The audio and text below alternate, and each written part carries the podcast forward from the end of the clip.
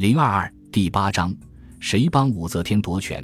在李唐王朝二百八十九年的历史长歌中，却偏偏有一段十五年的插曲：公元六百九十年至公元七百零五年的武周政权。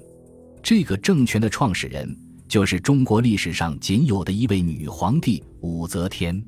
说起这位女子，各种影视作品多少年来不停的八卦，她的人生早就有了传奇色彩。本来是山西滨州一家木材商人的女儿，先入宫成了唐太宗李世民的老婆，却私下里和李世民的儿子李治好上了。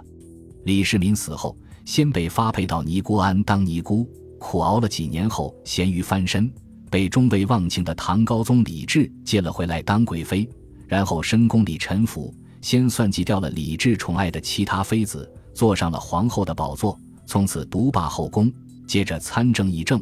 趁李治荒废国事、沉于享乐的机会，建掌大权。期间据说害死了自己的大儿子、二儿子。李治死后，又废掉了先后做皇帝的三儿子、四儿子。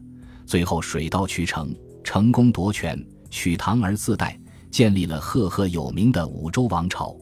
这样一位具有传奇色彩的女子，千百年来以其阴狠的心机、坚韧的耐力、跌宕起伏的人生，还有身为皇帝的不朽政绩。一直为后人所传颂，他是正，是邪，是大逆不道的篡逆者，还是开创盛世的明君？